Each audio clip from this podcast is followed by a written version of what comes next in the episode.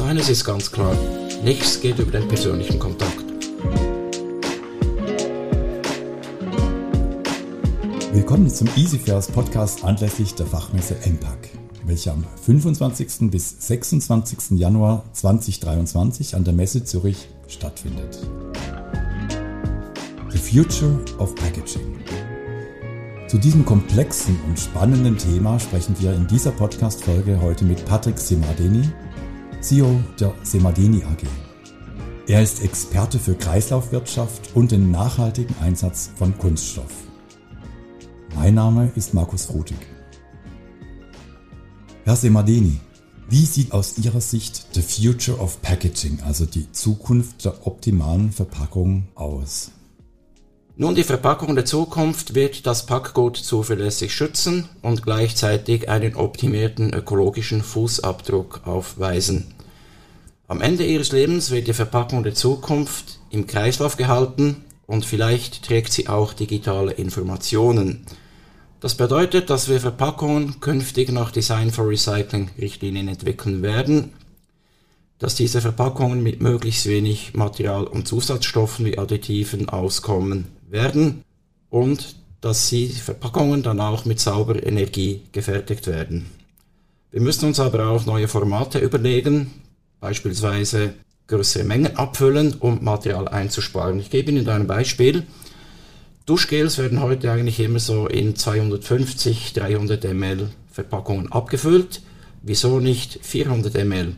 Für uns als Hersteller bedeutet das ein paar weniger Gramm mehr Kunststoff, aber die Menge des Füllgutes steigt um bis zu 40 Prozent an. Das ist ein effektiver Weg, um Materialeffizienz zu gewinnen. Klar ist, es wird immer Verpackungen brauchen. Eine neue Studie von McKinsey hat ausgewiesen, dass die Lebensmittelverluste über 2 Milliarden Tonnen betragen. Das ist etwa ein Drittel der weltweiten Nahrungsmittelproduktion. Da können Verpackungen eben helfen, die Menschen mit Lebensmitteln und Gütern zu versorgen und diese Verluste zu vermindern. Sie haben es ja gerade angesprochen, Nachhaltigkeit, Kreislaufwirtschaft, Recycling in der Verpackungsbranche sind ja jetzt ja deswegen auch in aller Munde und von Verbrauchern ja auch gewünscht. Aber mit welchen Herausforderungen ist jetzt gerade die Verpackungsindustrie konfrontiert, das auch wirtschaftlich effizient und nachhaltig umzusetzen. Das ist ja sicherlich für euch als Hersteller ganz ein zentrales Thema. Nun, bei Kunststoffverpackungen beginnt es damit, dass die Rezyklate nicht in genügender Qualität verfügbar sind. Dann gibt es regulatorische Hürden beim Einsatz beispielsweise mit Lebensmittelkontakt, in der Kosmetik, im Gefahrguttransport und bei medizinischen Anwendungen. Schließlich ist es so, dass fossilbasierte Kunststoffe halt im Moment einfach wieder günstiger sind als Rezyklate, weil viele Umweltkosten, die sie verursachen, externalisiert sind. Solange das so bleibt, wird es oft diesen Nachteil geben auf der Preisebene. Das hat auch dazu geführt, dass in einigen europäischen Ländern, namentlich in äh, UK, in Italien und in Spanien, entsprechende Steuern erhoben wurden oder noch werden. UK hat sie per 1. April eingeführt. Eine Steuer auf Verpackungen, die nicht mindestens 30% Rezyklat haben. Italien und Spanien werden eine solche Steuer auf 2023 dann einführen, eine ähnliche Steuer. Meinen Sie jetzt, wenn wir jetzt gerade zu dem Thema Steuern sind, wäre das auch in der Schweiz denkbar oder wie sieht es denn aus Ihrer Herstellersicht aus? Macht das Sinn, hilft das auch dann für nachhaltigere Verpackungen und weniger Müll? Das kommt auf die Entwicklung darauf an, wie sie in Zukunft verlaufen wird. Ich bin grundsätzlich immer Freund von liberalen Lösungen. Das bedingt aber, dass die Industrie auch etwas tut, dass auch mehr rezykliert wird, dass diese Mengen, diese Verfügbarkeiten steigen. Und dann kann man solche Dinge, solche Steuern, solche Eingriffe auch verhindern. Wenn es aber nicht möglich ist und diese Nachteile dann eben bestehen bleiben, dann ist es durchaus etwas, über das man diskutieren müsste. Aber wie gesagt, ich bin zuversichtlich, dass wir in der Industrie, in der ganzen Wertschöpfungskette Wege finden, um das zu umgehen. Die EU-Verordnung 2022-1616 beinhaltet ja gerade für den Einsatz von rezyklierten Kunststoffen mit Lebensmittelkontakt ganz speziell sehr strenge Vorgaben. Welche wichtigsten, würden Sie sagen, sind das zusammengefasst, die wirklich beachtet werden müssen? Zunächst ist dazu zu sagen, dass die alte Verordnung, die Nummer 282-2008, dazu geführt hat, dass kein einziges Recyclingverfahren von der Kommission zugelassen wurde. Die Verordnung war somit ineffektiv und das hat eben die Kommission dazu bewegt, eine neue Verordnung auf den Weg zu bringen. Dies, obwohl 72 Anträge vorliegen, die von der Europäischen Lebensmittelsicherheitsbehörde, der EFSA, als sicher beurteilt wurden. Obwohl diese Anträge vorlagen, wurde keine einzige Zulassung ausgesprochen. Das Positive an der neuen Verordnung ist, dass diese Kunststoffe, die unter diesen Verfahren hergestellt wurden, für die ein Antrag gestellt wurde, weiterhin in Verkehr gebracht werden dürfen und dass die Kommission jetzt rasch Zulassungen aussprechen möchte. Die meisten dieser Anträge betreffen das mechanische PET-Recycling, einige wenige dasjenige von Polyolefinen. Ein bisschen mehr Problematik sehen wir eigentlich bei den Bestimmungen zu den sogenannten neuen Technologien und darunter fallen alle anderen Technologien mit Ausnahme von geschlossenen kontrollierten Kreisläufen. Dort setzt die neue Verordnung sehr große Hürden in dem umfangreiche Monitoring, Datensammlungs, Registrierungspflichten und so weiter aufgestellt werden, wenn eben neue Technologien, die nicht unter die beiden sogenannten Suitable Technologies oder angemessene Technologien fallen. Hier bleibt zu hoffen, dass diese Bestimmungen, die doch sehr umfangreich sind, nicht zu einem Investitionshemmnis werden, denn die Recyclingbranche und die Sortierindustrie braucht dringend Investitionen das klingt ja wirklich nach hohen Investitionen, die da getätigt werden müssen, um dann diesen strengen Vorgaben Genüge zu tun.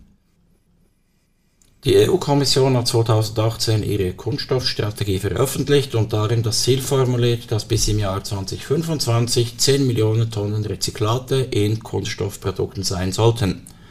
Dies auf eine gesamte Menge von rund 55 Millionen Tonnen, die in Europa verarbeitet werden. Um dieses Ziel zu erreichen, sind diverse Investitionen eben in die Sammel- und Sortiertechnologie und auch in die Recyclingwerke notwendig. Die Circular Plastics Alliance, das ist ein Gremium, was von der Kommission eingesetzt wurde, um eben dieses Ziel zu erreichen, beziffert die notwendigen Investitionen, um bis 2025 dieses 10 Millionen Ziel zu erreichen, auf irgendwo zwischen 7,6 bis 9,3 Milliarden Euro. Also da geht es doch um staatliche Beträge und Investitionen, mit denen zusätzliche Sammel-, Sortier- und Recyclingkapazitäten geschaffen werden sollen in Europa. Sie sind ja auch im Vorstand von Prisma. Das ist ein Verbund verschiedener Unternehmen im Bereich Markenartikelhersteller, Detailhandel und Verpackung, die sich für Kreislaufwirtschaft einsetzen. Was sind da die wichtigsten Ziele? Das Ziel bei Prisma ist ganz einfach. Wir wollen die Kreislaufwirtschaft für alle Verpackungen umsetzen und beginnen diese Aufgabe mit Kunststoffverpackungen und Getränkekartons. Dabei setzen wir bei Prisma auf hohe Sammel- und Verwertungsquoten und orientieren uns da auch an den EU-Zielen. Wir bei Prisma sind davon überzeugt, dass diese hohen Recyclingquoten nur dadurch erreicht werden können, wenn ein System der erweiterten Produzentenverantwortung umgesetzt wird, ein sogenanntes EPV-System. Das heißt, dass das Sammelsystem vorfinanziert ist. Das zeigt auch die Realität in Europa, führt zu höheren Sammel- und Recyclingquoten. Sie sind ja auch im Steering-Komitee von Sammlung 2025. Welche Ziele habt ihr da ganz konkret? Bei der Sammlung 2025 geht es um den Aufbau einer nationalen koordinierten Sammlung von Kunststoffverpackungen und Getränkekartons und dies soll in einer kundenfreundlichen Art und Weise gestaltet werden. Im Projekt ist auch die ganze Wertschöpfungskette vertreten, so dass eigentlich alle Akteure gemeinsam auf dieses Ziel hinarbeiten können. Prisma Real Cycle und die Drehscheibe Kreislaufwirtschaft sind ja auch weitere Institutionen. Ihr engagiert euch ja gemeinsam für eine nachhaltige Kreislaufwirtschaft bei Verpackungen in der Schweiz. Diese drei Initiativen bündeln ja ihre Kräfte, um das Thema gemeinsam mit noch mehr Durchsetzungskraft voranzutreiben.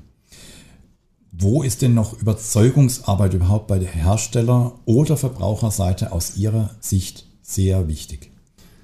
Verpackungen werden von vielen Menschen immer noch als notwendiges Übel angesehen oder manchmal gar als überflüssiges Übel betrachtet. Hier muss definitiv die Funktion der Verpackung wieder in den Fokus gerückt werden. Wozu braucht es eigentlich überhaupt Verpackungen? Lebensmittel bleiben länger haltbar, beispielsweise sie werden vor Verunreinigungen geschützt und erhöhen damit auch die Sicherheit und die Lebensqualität und verringern den CO2-Fußabdruck unseres täglichen Konsums. Am Ende ihres Lebens werden Verpackungen aber dann meist als Abfall angesehen und achtlos entsorgt. Und hier müssen wir auch darüber aufklären, dass es sich eben nicht um Abfall handelt, sondern dass diese Verpackung am Ende ihres Lebens eben einen Wert hat. Sei es, dass man die Verpackung als Mehrwertverpackung nochmal einsetzen kann oder dass man wenigstens das Material, was in der Verpackung steckt, nochmal im Kreislauf halten kann. Immer wieder wiederholt. Das muss definitiv erklärt werden, dass eben eine Verpackung am Ende ihres Lebens nicht nur Abfall ist, sondern eben einen ökologischen und auch einen ökonomischen Wert hat. Wichtig ist auch, dass wir mehr Transparenz haben, die ganzen Wertschöpfungskette, was die ganzen Substanzen, additive Stoffe anbetrifft. Gerade in Recyclingkreisläufen ist das wichtig, um eben auch sicherzustellen, dass keine toxikologisch negativen Effekte auftreten. Also auch da benötigen wir definitiv mehr Transparenz und müssen dann über diese Ergebnisse auch kommunizieren und aufklären und informieren. Und ich denke, dann kann es gelingen, dass die Verpackung wieder als das angesehen wird, was sie ist, nämlich ein sehr wichtiges Element in der ganzen Wertschöpfungskette unseres Konsums. Sie haben es angesprochen, Verpackung ist werthaltig, es ist ein Wertstoff. Diese Produkte ja natürlich auch chemisch wieder neu zu nutzen als neue Verpackung.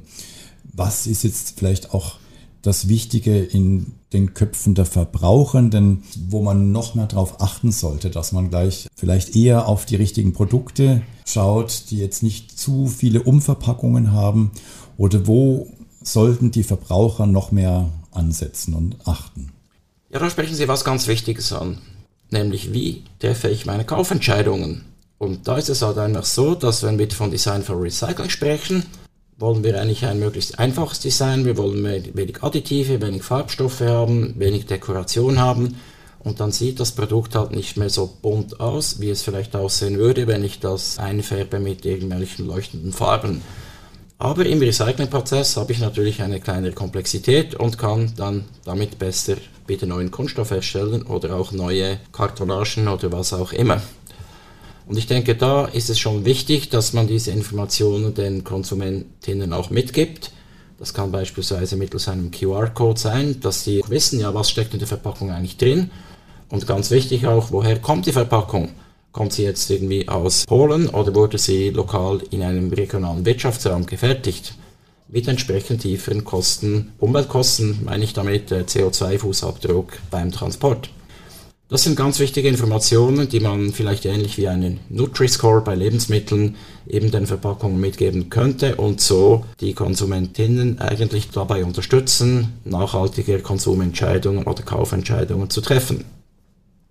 Für die Tochterfirma der Semadeni Plastics Group, der Logo Plastik AG, steht ja die Kreislaufwirtschaft ganz zentral im Mittelpunkt.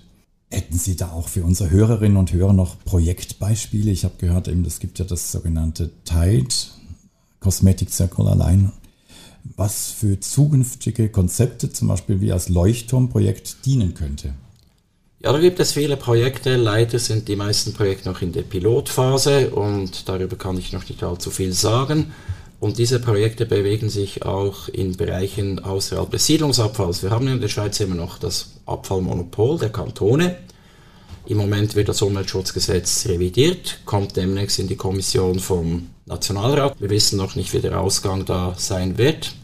Aber die ganzen Projekte im Rahmen der Siedlungsabfälle, die können wir im Moment noch nicht angehen, eben aus diesen rechtlichen Rahmenbedingungen heraus. Aber im B2B-Bereich, Bereich mit Geschäftskunden sind wir dran, diverse Loops zu schließen. Was wir im Konsumgüterverpackungsmarkt machen, ist, wir setzen Rezyklate ein. Es gibt viele Verpackungen im Non-Food-Bereich, wo wir den Anteil schon zwischen 50 und 100 Prozent haben. Also die meisten Verpackungen haben eigentlich schon Rezyklatanteil dort drin. Und da gibt es natürlich Optionen, was die Herkunft anbetrifft. Es gibt die ganz normalen Post-Consumer Recycling Kunststoffe, sage ich mal. die aus gemischten Sammlungen, gelber Sack in Deutschland und so weiter beispielsweise kommen. Dann gibt es aber auch Kunststoffe, die aus Produkten stammen, die man in Schwellenländern einsammelt. Am Strand, Sie haben Tide Ocean angesprochen, das ist so ein Beispiel, wo eigentlich in Schwellenländern, Entwicklungsländern Kunststoffe eingesammelt werden, die ansonsten im Meer landen würden. Wir sprechen deshalb auch von Ocean-Bound Plastics und daraus entsteht dann Kunststoff, den wir dann zu neuen Produkten machen. Ein anderes Beispiel ist dieses Ocean Plastics. Da geht es um alte Fischernetze, die man nicht wirklich recyceln kann, mit den herkömmlichen Anlagen oder verwerten kann. Ein Unternehmen in Dänemark macht das, die können tatsächlich daraus dann ein Granulat machen und wir stellen dann Verpackungen daraus her. Auch das ein schönes Beispiel, wie man eigentlich Abfallströme nutzen kann, um neue Kunststoffe herzustellen und dabei auch viel Gutes für den Klimaschutz tun, denn die Emissionsfaktoren bei Rezyklaten liegen viel, viel tiefer als die von Neumaterial. Und eine schwedische Studie hat gezeigt, dass bis im Jahr 2050, wenn die Energiewende geschafft ist, die Emissionsfaktoren auf deutlich unter 1 gesenkt werden kann. Das heißt also pro Kilo Kunststoff habe ich dann vielleicht noch 100 oder 200 Gramm CO2-Äquivalente. Also schon aus dem Gebot des Klimaschutzes heraus ist es extrem wichtig, so viele Rezyklate wie möglich einzusetzen. Aus den spannenden Inputs von Ihnen kann ich jetzt ja schon langsam so schlussfolgern, dass the future of packaging, also die Zukunft der Verpackung, ja ganz komplex in vielen Themenbereichen liegt. In der Chemie, in der Herstellung, in den Prozessen, in der Reduktion auf einfache Kunststoffe, die auch gut rezyklierbar sind, nicht zu viele Mischungen. Es gibt ja bis zu 10.000 Additiv, habe ich jetzt äh, kürzlich gelesen chemische Additive für Kunststoffe und Kunststoffkombinationen und die Sensibilisierung der Verbraucherinnen und Verbraucher, die politische Dimension. Was ist da so Ihre ganz persönliche Botschaft an all die ganzen Stakeholder aus Sicht eines Verpackungsexperten? Ja, wir starten Sie mit zunächst eine Bemerkung zu den 10.000 Additiven. Die Zahl stammt aus einer ETH-Studie. Und dazu ist zu sagen, diese Additive betreffen global gesehen alle Kunststoffe, also das ist nicht äh, jetzt bloß auf Europa bezogen, das wurde global angeschaut. Und es betrifft alle Anwendungen, also auch solche, wo kein Lebensmittelkontakt stattfindet und, oder Kosmetik und so weiter, Medizin. Also das ist wirklich eine globale Betrachtung und in Europa mit REACH als das wohl strengste Chemikalienrecht weltweit liegt diese Zahl natürlich tiefer. Also ich würde es mal ein bisschen generell fassen, nicht bloß an die Konsumentinnen und an die, an die Behörden und die, die Verwaltung, sondern ich möchte das eigentlich an alle Stakeholders richten, diesen Appell. Wir müssen es gemeinsam machen.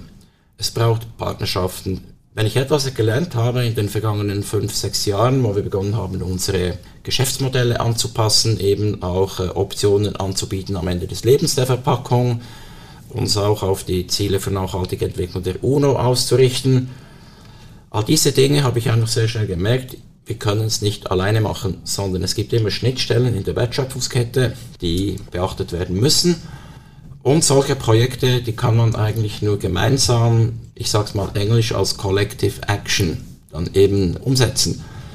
Und da eigentlich mein Aufruf an alle Stakeholders, dass man offen ist, dass man auch ein bisschen abenteuerlustig ist, unternehmerisch ist, und eben auch äh, neue Horizonte erschließt und eben auch mal ein Projekt beginnt, was vielleicht zu Beginn, ich sag mal, nicht so erfolgsversprechend ausschaut, dass man wirklich Dinge ausprobiert, um eben das ganze Verpackungs- und Kunststoffsystem nachhaltiger zu gestalten, weil dann hat es definitiv eine ganz große Zukunft, aber nur dann.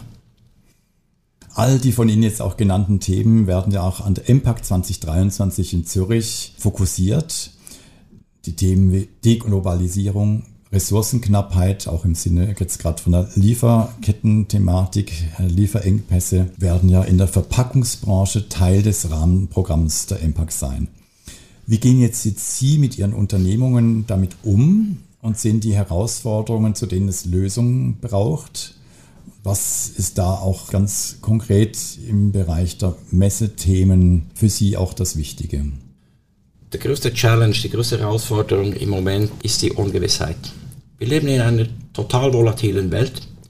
Wir haben Entwicklungen gesehen in den letzten zwei Jahren, die wir nicht für möglich gehalten haben. Also angefangen mit der Pandemie, ging dann weiter mit der Nichtverfügbarkeit der Rohstoffe, diese Preisexplosion bei den Kunststoffen, dann die gestörten Logistikketten, Probleme, die bis zum heutigen Tag anhalten Und jetzt kommt die Energiekrise. In Deutschland hat eine Umfrage der IK Kunststoffverpackung, das ist der Verband der deutschen Verpackungsindustrie für Kunststoffe, gezeigt, dass jedes fünfte Unternehmen schon in Existenznot ist. Also die Energiekrise ist im Moment definitiv unser größtes Problem und unsere größte Bedrohung, die hohen Energiekosten. Und die lassen sich eben nicht in jedem Fall auf die Kunden überwälzen. Wir erleben das jetzt ganz deutlich im Detailhandel, wo gewisse Markenartikelprodukte ausgelistet werden in Deutschland und beginnend auch in der Schweiz. Also das führt natürlich dann auch zu geringerer Nachfrage, mit diesen Kosten zusammen eine ganz schwierige Situation. Und Patentrezepte gibt es nicht, weil wir haben schlicht und einfach keine Ahnung, wir wissen nicht, was uns alles erwartet. Wichtig ist eben die Botschaft an die Politik und an die Verwaltung, dass man sich bewusst ist, wenn es zu Stromkontingentierungen kommt und in Netzabschaltungen, dass man sich eben auch gut überlegt, wo machen wir die? Machen wir die nach dem Gießkannenprinzip oder nehmen wir gewisse Branchen aus, wie die Verpackungs- und Kunststoffindustrie? Denn dort entstehen Produkte, die einfach lebensnotwendig sind. Denken Sie an den ganzen medizinischen Bereich, denken Sie aber auch an die Lebensmittelverpackung. Es geht nicht ohne diese beiden Produkte und die werden nun mal von diesen Industrien hergestellt. Und diese Botschaft hoffen wir, dass die auch gehört wird von der Politik, wenn dann diese Entscheidungen getroffen werden müssen. Wie stehen Sie zu EMPAG als nationalen Treffpunkt der Schweizer Verpackungsbranche und was ist da das besonders Wichtige, worauf Sie sich jetzt auch schon persönlich freuen? Also eines ist ganz klar, nichts geht über den persönlichen Kontakt. Wir haben es in der Pandemie halt erlebt, wie das virtuell geht, diese ganzen Meetings und abends hat man dann schon mal Kopfschmerzen, wenn man ständig in den Bildschirm guckt.